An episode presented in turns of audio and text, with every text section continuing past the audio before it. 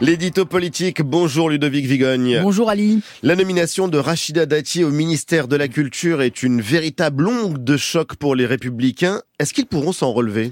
Ce matin, commençons d'abord, si vous le voulez bien, par une anecdote. Nous sommes le 12 décembre dernier à l'Élysée, la veille. Le texte sur l'immigration a été rejeté à l'Assemblée à cause des députés les républicains.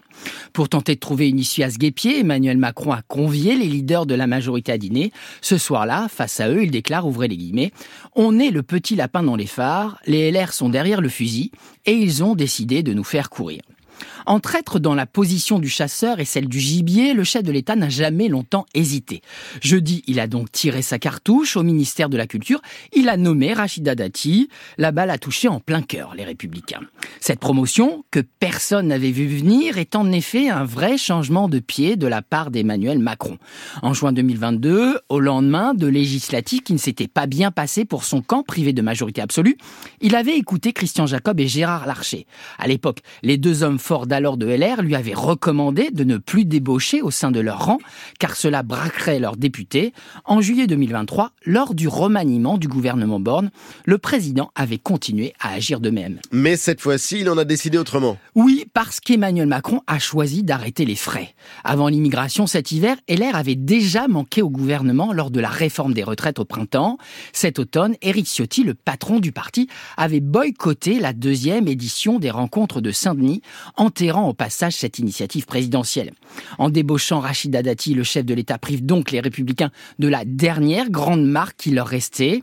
La patronne de la droite parisienne était en effet la plus populaire, celle qui leur permettait d'avoir encore un peu de lumière, celle qu'on adorait ou qu'on détestait, mais qui faisait qu'il y avait toujours de la vie? En interne, elle était également un point d'appui essentiel pour Éric Ciotti, qu'il avait placé tout en haut de son organigramme.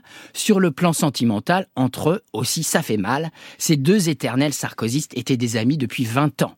Alors, dès l'officialisation de la nomination de Rachida Dati au ministère de la Culture jeudi, Éric Ciotti a publié un communiqué annonçant son exclusion, son exclusion des Républicains.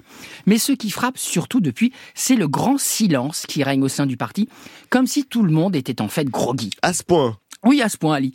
Le départ de Rachida Dati est en effet un mauvais signe supplémentaire, terrible, pour les républicains déjà fort mal en point.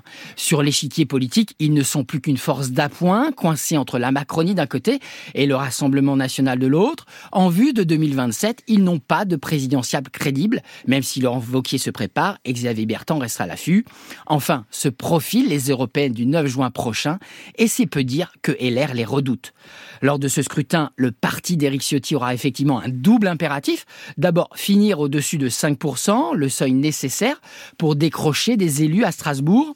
Ensuite, arriver devant la liste Reconquête conduite par Marion Maréchal, bien décidée à leur faire la peau.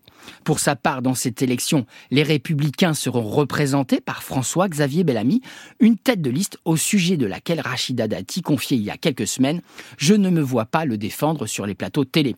Pour conclure, on notera que le mauvais coup asséné par Emmanuel Macron sur la tête de l'LR n'est pas sans rappeler celui qui lui avait déjà donné à la veille d'un autre scrutin.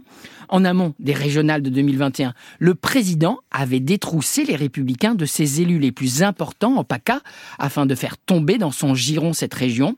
Bis repetita, trois ans après, heureusement, il paraît que l'on ne meurt que deux fois. Merci Ludovic Vigogne, c'était l'édito politique.